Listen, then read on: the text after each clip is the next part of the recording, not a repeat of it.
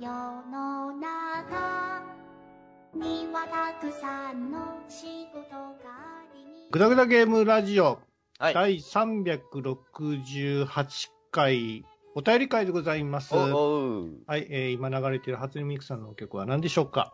はい、えー、初音ミクさんの曲はですね、えーうんレンコンに、レンコンに穴を開けるお仕事の歌です。はい。ということで、えーいつも通り、ツイッターからいただいたお便りを紹介させていただきたいと思います。んはい。よろしくお願いします。えー今日はい、今日は司さんがお休みなのでうん申し訳ないんですが、ムサイおっさんの声で読ませていただきますね。はいはい。一通目のお便り、えっ、と、橋章アットギター初心者おじさんアットゲーマー赤さんのお便りです。ありがとうございます。ありがとうございます。えー、エヴァ劇場版、新エヴァの話ですね。えーと、玄道の行動原理が世界を巻き込むには非常につまらないというのは自分も見て感じていましたが、うんまあ他の作品によく出てくる世界征服して何をしたいのがよくわからない悪の組織なんかよりはまだ気持ちは理解できるなとも思ったりしました。とのことです。はい、ありがとうございます。うん、新エヴァなんか、まだ、あのね、うん見に行ってる人多いらしくて、盛り盛り返してきてますね、勢いがね。あ、そうなんですか。うん、なんかあのー入場者特典でなんか小冊子みたいなのをまた新たに作って、それが割とみんな欲しがってて、え、リピ小ーターがもらったっけ、俺ら。いや、だから、あだだから、うん、今、今新たに見に来て欲しいから作ってるわけよ。俺たちはもらってない。俺たちはもらってないよ。来たね。入汚くないよ。入場者特典なんて今時そんなもんだからあ、そうなんですか。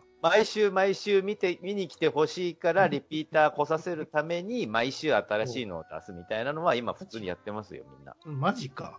うん。えーただ俺は、俺は、うん、あの、もういいかなって思ってるから、すごいよ。あの映像すげえって思ったけど、うん、もう分かりましたって俺は思ったんで、ね、もう一回は見に行かないかなって思ってるけど、あ僕は大僕もね、2回映画見るってことはないんですよ。映画館でね。あ、そうん。よっぽどじゃないとね、見に行かないね。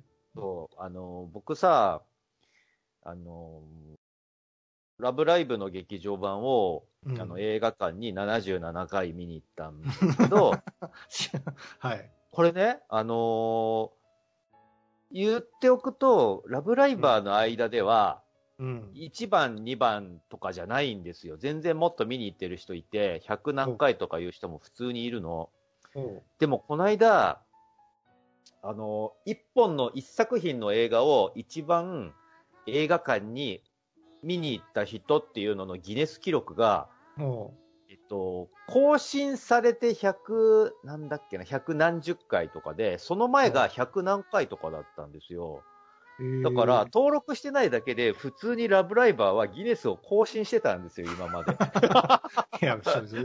俺も俺もその100何回がギネスなんだとしたら、結構ギネスに近い位置まで、77回だから、割とギネスに迫ってたんだなと思って、ギネス結構近い位置にあるんですねってちょっと思いました。で今はこう、ほら、すぐ DVD とかブルーレイ出てくれるじゃないですか。なんやったらもう、映画当日にもブルーレイ出してくれてる映画もあったりもするからそ、うだから、あのー今回の前編後編で話した先行のハサウェイなんかはまさにね、そういう。そうですよね。うんまあ映画っていうよりも、あの、特別上映みたいな形で、まあ、ブルーレイを売りたいんだけど、大きな劇場でもやる、モモニターでも映しますよっていう手だけどね。まあ、僕は2回目はね、やっぱりその、ブルーレイとか、あと、まあ、ネットフリーとかいう配信でじっくり見たい派なんで。わかる、わかるけど、うんその前に、あのー 4DX 版もちょっと見てみたいし、あと音響が良い 4DX ドルビー版？ドルビー版がうんなんか今、あの、配信中止になっちゃってるんだよね。その、なんで？わかんない。その原因が、あの、中止ですってなってて、うん。理由は定かじゃないんだけど、俺はその、何、もっといい音であの、ビームの、今までのガンダムとは全く違う新録してるビームの音とかをちょっと聞いてみたかったんだけど、今度ほら、ゴジラ VS、何やったっけ？キングコング？はい。ああの、7月からやるじゃないですか。ねあれは 4DX でちょっと見ようかなと思ってるんですよね。やっぱゴリラの匂いがしてくるのか いや、バナナの匂い？バナナじゃねえよ。バナナじゃねえ。もっと肉食ってるわ、肉。ですかね。いや、多分、絶。対、あの、絶対怪獣バトルじゃないですか、あの作品ってもう。うんうん内容とかもどうでもええ感じだと思うんですけどまあどうで、もいいと思います。絶対ね、アトラクション雰囲気であ見た方がおもろいから、4DX は推しだと思いますねやっぱ。そうだよね、えーそうそう。あれこそそうなんだよね。そうなんですよ。そう、なのでちょっと、あの、んブルーレイでもちろん、あの、大事なところをコマ送りにしたりとか、もちろんねやりやりたいんだけど、まだ他にもちょっと映画体験として、そうね。うん、4DX なりドルビーなりでもちょっと見てみたいかなってまあ、最近ちょっとあの、ほら、3D メガネかけて見るようなことはなくなってきたのがちょっと僕の中では嬉しい。うん、うん、なるほど。あれ嫌いなんで僕。なるほんかど。メガ、メガっていうよりもなんかかけるのがもううざいって感じなんで。うん えーまあまあ、な、何してもね、まああの、緊急事態宣言も明けたことで、うんえーもう続々とこう映画ラッシュが続くと思いますので。そうですはいね、面白い映画、まだこれから、クワイエットプレイスとかすごい見てみたいんでね、またあれね、前回の続きでしょ、あれ確か。そう、やっぱ前もあったよね、クワイエットプレイス。うん同じ演者さんですよ、多分。そうなんだ、続編なんですね。いや、多分続編やと思う。そうなんですね。ちょっと見てみたいですね。あれはね、いいですよ。前回、あ、前回見たんでしょ？いや、前回をまだ見てなくて、ああ、見てないの、あれ、俺、、その、おこ音出しちゃいけないみたいな映画って、なんか前もあった気したけど、そうそうそうそうこれのことなのかって思っそうです、そうてで、す。うん。でも前もあったんだよね。そうあったあったアマアマプラかなんかで見たような気もしたんだけどって思ってたから、多分それを見て、見てからの方が楽しめるんでしょうね、きっとね。あれ、あれもね、映画館に見るべきかもしれないね。なるほど。みんなシーンとしてるから、逆に怖かったりするじゃないですか。るほど。いきなり音バーンと立たれて怖いねさ。怖い。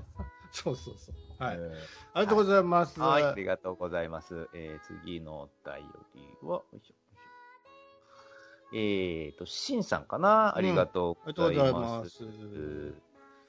えーと、えー今はコブラ会のシーズン1と2に日本語吹き替え版ついてますよ。あ、そうなんだね。そうなんですね。あ、多分ね。第3シーズン配信時に入ったっぽいですよ。第4シーズン楽しみですよね。なんか第4シーズン発表されてた？なんか、第4シーズンの情報をちらっと見かけたような気がするんだけど、コブラ会。あ、そう。うん。まあ人気やから、まあ、もちろん第4、第5とかやってくるんやと思いますけども、うん。いや、。そろそろもうネタ、ネタないんちゃうかなって僕は思ってるんですが、ぶっちゃけると、あのー ね、あのーあの二人がこう、まあまあ。手手を組んだ時点が、うんまあもう、最高潮といううか、ん、ララストみたいな感じがありますんで。まあ、あと過去の、なんていう、思い出話とかもね、まあうんそろそろもうほら、3、3ぐらいは、あ、3はまだ行ってないか。3は行ってないか。2は行ったじゃないですか。うんベストキット2の、あその、そうだね過去話沖縄編そうだね。そうだとかね。そうですね。だから、残るはあの3、4ぐらいで、まあそう4は、4のお姉ちゃんは出てくる4か。は、ま、ま、全く主人公が別なので、出てきてほしくないんだけど、俺は。だからシーまあシーズン5までが限界ちゃうかという気がするよ。まあでもほら、いや人気あるからもうどんどんやっていくってことになってくると、やっぱりもうほら、ジャッキーとか入れてこなあかんやんか。うん、まあ別にジャッキー自体は僕好きだからいいんだけど、なんか、ああんま変に、そこちゃうやん。変に引き伸ばしてほしくはないかなっていう気もしいや、なんか新たな空手と、空手とカンフーの戦いとかは、なんか全然違うステージに行ってしまうっていうのもな、ちょ、ちょっと見てみたい気がするんですけどね。いいんだけど、ちゃんとあのドラマにも力入れてねえとは思うかな。うん。そうですか。はいまあまあ、コブラ会はね、おすすめなんで、ぜひね、アマゾンプライムで、今配信中なんで見ていただきたいなと。見ましょう、あ、こアマゾンプライムじゃないや。ネットフリックス。ネットフリックスね。はいはい。ありがとうごありがざいます。とうございます。次のお便りが、よいしょ。うん。えーっと、いがぐりおじさんかな。はいはい。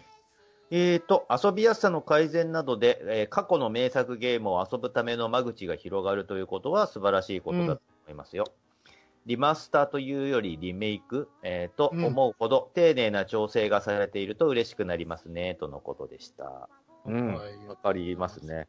僕ね、今期待してるのが、うん。僕今あの、割と VR のゲームをやってたりするんで、はいはい。あのバイオハザード4。はい。バイオハザード4が VR になるんですよ、今度。で、あの、バイオまあ、前から、前やっててたじゃん。バイオハザード4は VR になってないよ。ああ、僕がや、体験版でやったのは、5とかそんなやつあれ5じゃなくて、6か7だと思うけど。ああ、そんなに、6かもうそんなにいってんねや。そうそう。だから、多分だけど、それの反応が良かったんで、あのー新たに人気があるバイオ4過去をのね。VR に落とし込んだんだと思うんだけど、まあもともとあの、バイオ4からさ、今までのバイオ1からバイオ3までのそのラジコン操作みたいなのと違って、あの、まあ、3パーソン視点だけど、割と主観的な映像になってたから、VR にもしやすかったんだろうなと思うんですよ。あ、ゲームキューブ用のやつか。ん？あれ4か。ゲームキューブ、すえっ、と、最初に出たのがそう、ゲームキューブです。で、そねの次に、プレステ2にも移植されてたけど、そうだよね。はい。そうそう、あの、ちょっとあれはおもろかったでしょ、僕。面白いよね。だからう、ん人気あるんで、VR にしたんだと思うんだけど、なるほどね。うんそれがね、今度出るらしいんで、出たら絶対やりたいと思ってます。やっぱね、あのはいはい。ー同じ VR、まあ VR ってもともと、まあ前も言ったけど、うん。ホラーゲームとか怖いゲームにすごい向いてると思ってて、やっぱ主観性が段違いで怖いんで、はい。あの、いいんだけど、あの、ウォーキングデッドのね、ウォーキングデッドの方も僕やってて、ウォーキングデッドはね、あの、バイオハザードはさ、やっぱ言うても最初に銃とか与えてくれるじゃないですか。そうですね。銃とか、まあ、ピストルの弾丸の数がちょっと制限されてたりはするけど、最初の初期武器としてピストルみたいなのがあるのが割と安心感があって、それがもうゾンビゲームとして僕は当たり前みたいな感じでいたんだけど、ウォーキングデッドの場合は与えられるのがそのプラスドライバーとかなんですよ、武器が。もう細くて短いプラスドライバーを相手の脳髄に垂直に突き立てないと殺せないから、その、あの、動けないでいるゾンビを相手に一生懸命脳天にドライバーを突き刺す練習っていうのを何回かやらされて、あとはお前一人で行ってこいつのに放たれるんですけど、その、プラスドライバー一一丁でゾンビだらけの街をう歩くっていうのがもうすごく心細くて、しかも何回か使うとそのプラスドライバーも折れるんですよ。で武器がなくなるのね。もう、そのね、武器を調達しながらね、ゾンビの街を徘徊するっていうのを VR で主観でやってると、ほんと心細くてね、心がすり減る。ボウガンは使われへんの？ボウガンはね、さっき、あ、ボウガンは俺まだ取れてないけど、多分か、あの、象徴して、象徴してる武器だから絶対あると思う。そうやろな。ボウガン使いたいよね、やっぱね。うん、そりゃそうや。ボウガンうんと、あの、バットな。あの、そうそうそうなんかこう、鉄柵みたいなの巻いてるバット。うん。えっとね、あれは使いたい。バットと、あと、ピストルも一応先の方で出てきて、あとショットガンとかも、あの、家の中家探しすると、あの、猟銃みたいなのが出てきたりするから、うん一応それらの武器も手には入れられるんだけどあとに、、日本刀ね。日本、日本と、日本ともあんのかな、やっぱ。それは黒人のあの、女の人が持ってたやつ、日本刀やってた。もう、ああの、あのあたりから急になんか漫画チックになってきたけど、あの、そうね。そのそうねさ、ドレッドヘアの黒人女性、うん細身の黒人女性が日本刀を背負ってるって、それも、そうトゥーンじゃんってちょっと思ったけど。アメリカ人が好きな漫画じゃん、それってどこにそれれ持ってたみたいな。まあ、かっこいいけどね、確かにね。大体あんなのもフェイクやんか。あんなの本物を置いてるわけないやんか。まあ、飾り物やからさ。まあまあまあまあね、どっか、どっかで収集してた。小物その集中、収集家みたいなのがいて、物好きがいて、その屋敷から頂戴したみたいなそう、そうななんですかね。わかんないですけど。まあまあまあ。えーまあまあ、あの、ゾンビものは確かにね、あの、面白いんですけど、うん怖いですよ、VR でやると。VR 本当に怖い。本当怖い。目の前に迫ってくるだけでもね、めっちゃドキドキしますから。うんちょっとそれ実況してくださいよ、じゃあ。ね。はい。ありがとうございます。うんはい。えー、じゃあ次のお便りお願いします。はーい。えー、次のお便り、ソレトさんからいただいてます。すごいな。すごいですね。はい。うん。えーお二人の会話に出てくるグラップラーバキなのですが、あ紐切りの絵が怖すぎてやめていました。ですが、先日無料公開してたのを機に、ついに読み始めました。そして、えー渋川豪樹が大好きになりました。えーそんで、合気道教室に入門しました。すごくない？すごいね。えーこの出会いをくれたお二人に感謝です。いやー、すごいなーで、実際あの道着なんでしょうね。あの、合気道のマークが入った道着を画像で貼ってくださってて、本当に入門されたんですね。ね。うすげえわ。ん。すごいすごい。いやいやいやいや。そうそう、まさにね、こういう感じで、あのーもう、ザ・達人みたいなキャラクターなんですけど、渋川豪樹先生はゴ。キ先生ね。うん。いやー、まあ、僕のね、渋川さんのね、好きなところはね、あのーまあ、合気道、その相手の力を利用していなすみたいな技術も好きなんだけど、この人はもう本当達人すぎて、そう。あのー達人、合気道を極めると、その危険を察知して体が行きたがらなくなるっていう、その、ああ、急に目の前に崖ができたりとか、はいはいはいはい。ドロドロの溶岩が出てきたりとか、そういう幻覚すらを見させて、もう体がそれ以上前に進みたがらなくなるみたいな境地に達してるほどの達人なんだけど、でも戦いが好きだから、あそれが武道家のつれえところよって言って、それを乗り越えて行っちゃうっていう、で、結果負けるってい負う、ね。そういうところが僕、渋川さん大好きなんですけど。僕はやっぱオロチドッポ戦が一番やったなあそこがやっぱ一番燃えるよね。そうなんですよ。うんそうそう。合気道のなんか名言をさ、渋川先生が言ってた時は、時の名言はいで、なんだっけな、その、戦い、まあ合気道って基本的に受けじゃないですか。うん、うん。だからそこには受けるこ、相手が仕掛けてこないと、結局戦いも生まれないからそこは平和やでっていうことをさ、言ってたね。確か相渋川先生言ってたんで言ってた言ってた。だから本当にそうやな、結局。まあ、うん武道って基本的な受けだと思うんですよ。空手もね、あの、先手なしって言われてて、うん。あの、絶対先制攻撃はするなっていう教えがあるんですけどね。うん。まあ、すべての武道に一貫してそういう精神っていうのはね、あったりするじゃないですか。日本武、ね日本の武道っていうものに対してはさ、絶対攻撃は先制じゃないっていうう。ん。そうすれそうすれば、絶対戦わなくてもいいっていうのは、うんなんかすごく日本的だなっていうか、そうだすごいよね。うん、すごくいい名名言だなと思ってて。うん、そう。やっぱ、ドッポさんの方でも、やっぱ、ドッポさんは空手の達人なんだけど、やっぱその空手であるからして武器を持ってはいけないっていうのは常々言ってて、そね。の、なぜなら、こうやって鍛えているのにさらに武器を持つっていうのは、いわば不意打ちみたいなもんだぜって、だから、その空手家、格闘家の教授として、そういうのを持ってはいけないんだって、そこに負い目がないからこそ、武道家は強く荒れるんだ、みたいなことを言ってて、わあ、ドッポ先生かっこいいなって、やっぱ。で、その二人がマッチングするその試合がやっぱね、いいわけなんですよ。そうね。ね、10対5みたいな、究極の10対5 みたいなのがどうなるんだみたいな、そのね、決着の仕方も美しくてね、ああ、あれね。あれもよかったな。うんあれ最高やった。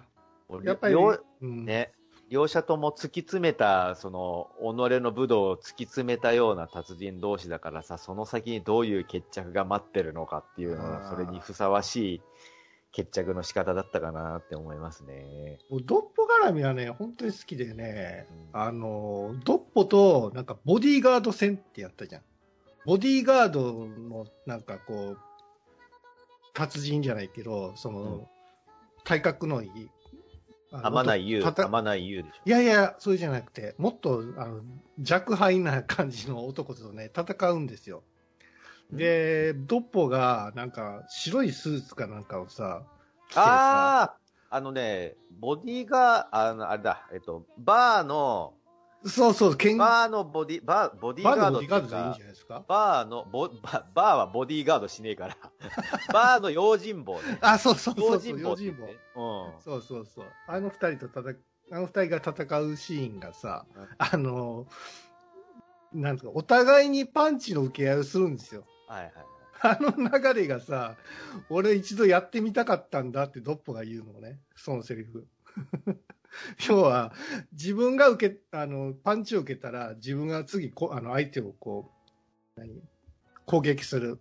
うん。そしてまた相手がまたそれに対してまた攻撃して受けるっていうのを、アメリカ、アメリカ的なのかわからないですけど、そういうなんかこう、なんか戦いの、なんていうんですかね、その、美学みたいなのがさ、一つその世界にあってあ、ドッポさんは一回それやってみたかったっていうのをそうね、そう やるんですけど、あのくだり結構好きなんですよ、僕。ミヤンさん、そこ好きっていうのはなかなか渋いですね あ、。そうですか。うん。要はその、マカロニウエスタンのノリなんだよね。で、その、あ、そうなんですか。そう、ドッポさんは、あの、ジョン・ウェインが好きでよ、つって一度やってみたかったんだって言って、その、そのバーの用心棒、たにあの世界一のタフガイって呼ばれてる、殴り合いで倒れたことがないっていう、殴り合いだったら最強みたいなやつを相手に、ドッポは、空手の達人なんだよ。受けたり避けたりもできるのに、あえて殴り合いで戦いを正々堂々挑むっていうのをやってて、でしかもその用心棒が、そのバーとかにいるその格好、そのスーツ着た、あのーあれだよね、塩ビ服みたいなの着てくるんですよ、パリッとした。それに合わせて、ドッポも背広で来るのよ。そその真似して合わせてね。で、ねそれで、その二人が、そのマガロニウエスタンみたいな、その、あのー映画であるような殴り合いをするっていうシーンがあって、それも良かったですよね、あそこもあね。れ、あれ、面白かったな。なんか普通のまあ戦闘も確か面白いんですけどね。うんなんかああいう決め打ちごとの戦いっていうんですかね。うん。あの、猪狩と、えっはいはいと、だ誰やったっけな。まあ誰か金龍山。う。そうや、相撲やったっけ？うん。そうそうそうそう。相手の土俵とか、相手のさ、その、なんていうか、テテリトリーで、その、うその戦うっていうのもあったりもするじゃないですか。うん、そうですね。そうそうそうそう、うんわざとその相撲形式で戦うとかさやっ。てた、やってた、やってましたね。あの辺のなんかグラップラーバキってめっちゃ好きやったですね。そう、だから、あの、まあ、トップレベルの戦いももちろんすごいんですよ。あの、バキ対オーガとかもすごいし、あの、バキ対ジャックハンマー。ジャックハンマー最近だいぶかませになっちゃったけどあの、トーナメント編の決勝戦でのバキ対ジャックとかもすごい熱かったんだけど、それ以外の戦いでも結構ね、ポツポツね、名バウトっていうのがあって、僕がね、割と好きなのはね、どんだけその戦力差あるんだよっていうのに好きなバトルが、あれや、あれか。え、当ててみ？え、タイソン、タイソンと、違うあの、あ、違うの？違う。僕、戦力差あるのに大好きな戦いなのは、テーマとして、うんテーマが生まれたって言って、バキが、あの、本気になるんだけど、バキ対芝千春。これなんですよ。え、千春とタイソンじゃないの？ち、ちは、千春とタイソンも頑張ってたけど、あれめっちゃ好きやったで、俺。バキと芝千春なんてどんだけ戦力差あるんだって話じゃん。まあまあ、確かにね。うん、そこで、ね、しかも、あ、あんたじゃ無理だって再三突っぱねるんだけど、うん。それでも芝千春が向かってきて、で、そこにテーマが生まれたって言って、バキが本気になる、その、相手が向かってくる、その、なんだろう、戦闘力とかじゃなくて、うん。千春イズムみたいな魂で向かってきてるのを、バキの方もできるって言って、俺も千春イズムが出せるって言って、で、それを言われた芝千春はやっぱ怒るんですよ。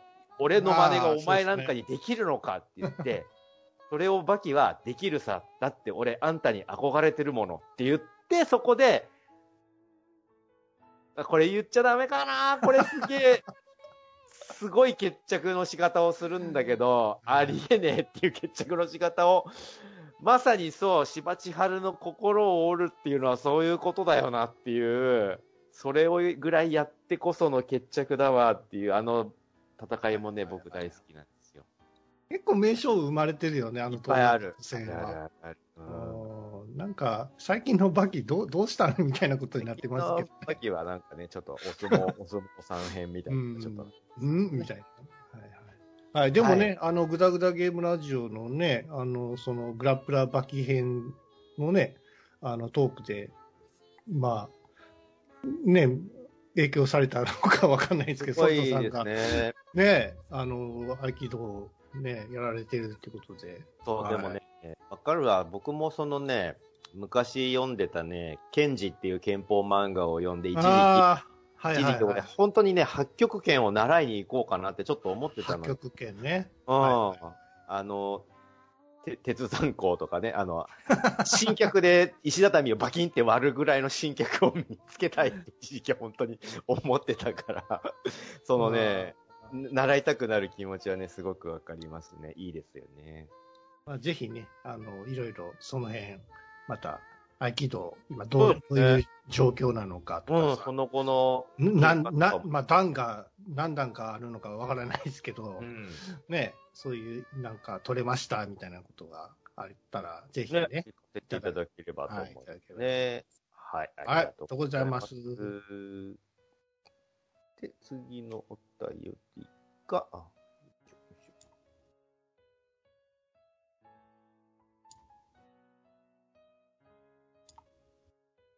と、これかな？はい、うん次のお便り。ピスケさはい。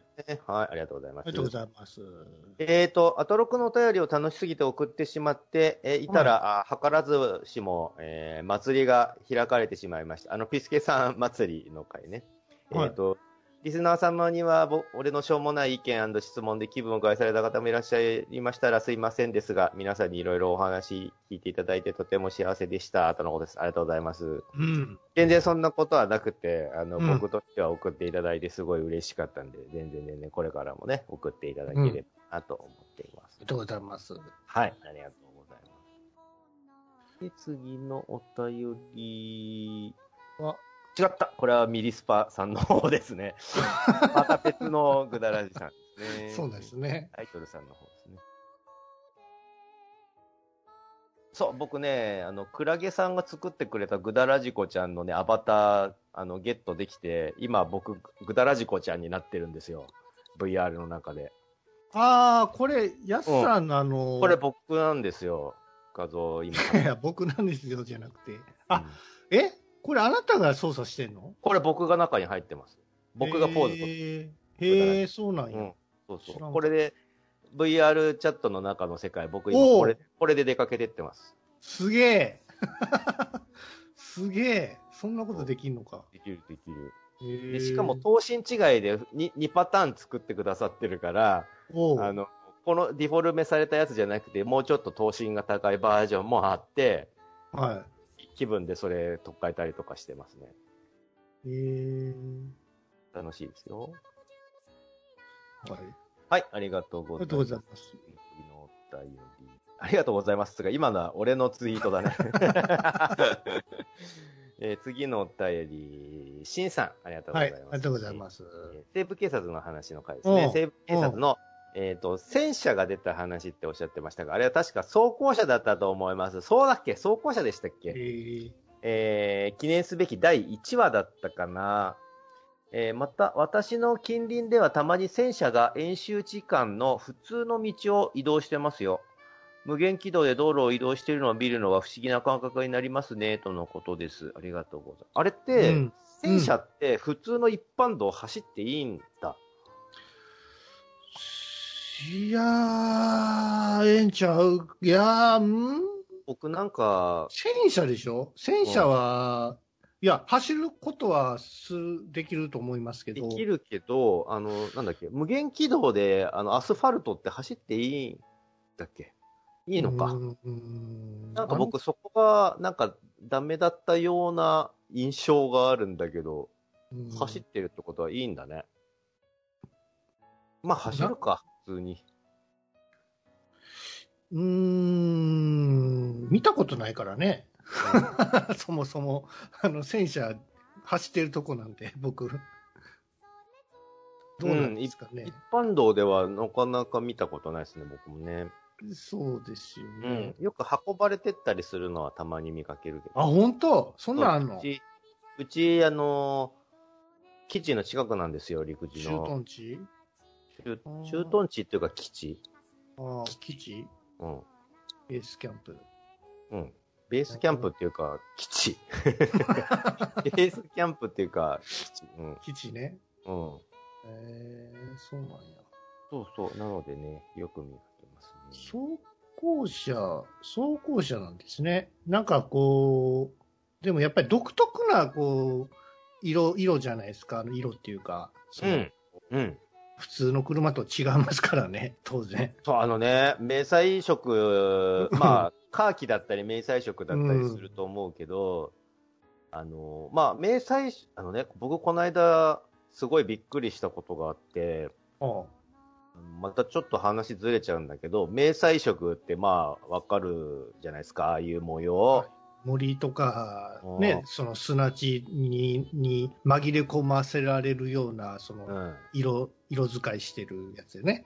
み緑だとか茶色だとか、そうそうそう色みたいなのが、もうまだら模様みたいに混ざり合ってる模様ですよ。そうそうそう。でね、昔、あのーガンプラで、それを再現しようとしたら、そのまだら模様に塗り分けないといけなくて、そうやな。で、当時は、そのガンプラのキットの成型色なんで、大抵一色ぐらいの、まあ、緑とか茶色とか白とか、そんぐらいの一色で成形されてるのがほとんどだったから、それを塗り分けるのが大変だったわけじゃないですか。うん。それがね、この間、その、ザクデザートタイプかな？なんかのその、へー食事専、食事専用のザクのプラモデルが発売されて、びっくりしたのが、組んだらもう成形色がその迷彩柄になってるの。ええどうやってやんの？これ、そう、これ、その反応が正しいんだけど、俺も、どうやってんの？いやいや。って思っマーブル的なものをするには、塗料というう。か、塗料じゃねえや。えっ、と、何？原、原材液体みたいな、なんじゃねあの、プラモデルのプラスチックうんの液、液。液。液が、混ざ、そう、色が混ざらないように流し込まないといけないってことか。っそうだよ。で、てことは、そうそすべて一つずつオリジナルってことになるやんか。う。違う。それが、それが、そう思うでしょ、やっぱり。うんそりゃそうや。プラモデルって僕たちの知識だと、まあ、ドロドロに溶かした液体状のプラスチックをほかほかのうちに、そう。あの肩プラ肩にねプ。ラスチックのその金型に流し込んで、それが冷めたら、あの、ランナーにはまっているプラスチックの状態になるっていうのがそうそう僕たちの知識なんだけいどや、そうでしょ。その迷彩柄を最初から成形色の段階で再現してるってことは、ドロドロの状態で、その、まあ、茶色と緑だったら、その茶色と緑がマーブル模様になった状態で流し込まないとダメなわけ。それって、そんなの毎回やってたら全部ぐっちゃぐちゃになって毎回違った柄になるじゃんって思うでしょ？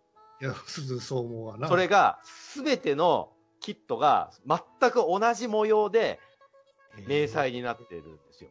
それはないやん。いや、なってる、なってる。商品見たもん、俺。だから、だからどうやってんのって思ったの。ああ、だから分けるしかないやんか、それ。どうやって？知らんがな。そのドロドロをどうやって分けてんの？気になるよね。別に。でね、これって、これって、これって実は、あの、バンダイのうん。特許で、あの絶対教えてくれないんですよ、これって。うん。なんかもうそんなん10、30年ぐらい前に開発してほしかったな。ダグラムプラモデル出るときに。これね、あの、元をたどると、ええ元をたどると、あのー流線機ドラグナーっていう、やっぱサンライズのアニメがあって、はあの、お大張さんとかがオープニング書いてた有名なやつなんだい。けど、はいはいあれのプラモデルって実は、あの、ダグラム、あ、ダグラムじゃねえや、ごめんなさい。ドドラグナー1号機って足元に、えーまあ、ボディカラーは白なんだけど、足元に赤と青のストライプの模様が入ってるんですよ。でね、このストライプの模様ってなんで入ってるかっていうと、うん。プラモデルに、ドラグナーのプラモデルって実は、うん。ボディは白一色なんだけど、足だけ赤と青の成型色が最初から入ってるんです。うん。でね、その、そのドラグナー1号機のその足のデザインって、プラモデルでその技術を試したいからそのデザインにしたんですよ。おもちゃありきやったんだな。そう。なので、そこは新技術を取り入れたいんで、あえてストライプにしてくださいってオファーがあった何やねん、んです。それ。で、ででも、なんかあのストライプなんか変やなと思ってたら、そういうことか。これを初めてやったのがドラグナー1号機のプラモデルで、多分その技術が発展してって、その、うん迷彩を混ざらないで、そのまま成型色で形にするっていうのの技術に多分つながってる。うんで、その技術は、あの、秘密なので、教えてくれないんですよ。いや、別にいらんけど。いらん、でもいらんそんな技術いらん。どうやってんの？そのドロドロなのを混ぜないで知ったから再現すんの。知ったからどうやねんみたいなことやそのさ、白の上に赤と青のストライプ乗せるのもさ、プラスチックドロドロの状態のはずなのになんで混ざらないのって思うじゃん。不思議。なんか僕あの、やっぱりダグラムのが最初やね、ロボットにその迷彩入れたっていうのは。ダグラムの何？どれ？ダグラムのどれって言われても、これやって言われへんけど、覚えてないですけど。。コンバットアーマーどれ？教えて。二足歩行。全部二足、大抵、まあ四足歩行のもちらほらいるけど、大抵ダグラムは二足歩行。デザートガンナーね。はいデザートガンナーダグラムってさ、何がすごい、まあ、全然また話変わっちゃいますけど、うん超軽量化する機体とかってなかった？あったよ。あったあった。もう走行全部へっあったあったあった。あの外してあ、あの、側布にしてるロボットあったやんか。あったあった。あれは、あれ超なんかあれ、なんか目から鱗じゃないですけど、フレームだけにして、走行なしにして、そうそう側に布を貼っただけのパ,、ねパジャマって呼ばれてる。あ、名前やったんや、それ。うん、でそれ確かね、キット化もされてた気がするけど、それって、うん要は最新鋭機のダグラムに対抗するために、あのーまあ、ガンダムでいうところのザクですよ。ザクな？うんあのーソルティック、ソルティック社の、えっ、と、ラウンドフェイサーっていう、まあ、ガンダムでいうところのザクの機体の外装を全部剥いで、そうそう。要はその最新鋭機であるダグラムよりも早くすることでうんダグラムに勝つっていう作戦を思いついた指揮官がいて敵に。で、それで、それの効果がすごくあって、最初はその、あの、みんなその周りの兵隊たちも、敵側の兵隊たちも、バカにしてたんですよ。そうなんなですよ勝てるわけがねえって言って、そうなんですよ。なんだったら、ボディの走行も取っちまえばいいんじゃないですかいってふざけて言ったら、覚えてんな、その指揮官が、私も今ちょうどそれを考えていたところだって、マジでってなって、もう本当に全部の外装を取ってフレームだけにしたのに、さらに布をこうやって被せただけみたいなやつにしたら、もうダグラムじゃ全然太刀打ちできないスピードになっちゃって、狙いが定まらなくて、撃っても撃っても当たらないみたいな感じで、主人公のカシムがピンチに陥るっていうエピソードがあって。で、これもうダグラム負けちゃうのぐらいになったら、その、確かにね、スピードは速いんだけど、その走行を減らしすぎたおかげで、歩兵の弾に当たっても倒されるぐらいの脆さになっちゃってて、なんか歩兵が撃ったロケットランチャーかなんかがポコンって当たって爆発したっていうオチで。まあ確かに早いよ。早なったけど、みたいなね。まあ、歩兵には簡単に撃たれちゃうんだねっていうオチで、あっさり決着がつくっていう、なんかね、ダグラムは割とそういうね、あっさり決着がつくみたいなの割とよくやっててね、まあ面白い、面白いんだけど、その駆け引きが。ね。あれ好きな、話好きやったわ。なそうんかあの覚えてたわ、あれは。ダグラムをまたあのね、大田垣さん、漫画家の大田垣さんが、うんうん漫画描き始めてて、ダグラムの。へうん、あの、サンダーボルトとかのあのクオリティでダグラム描いてるからえ。めちゃめちゃええ、ちょっと見たい。マジ読んで読んで。今ね、読めるよ。ネットで読めますよ。あの、ただで。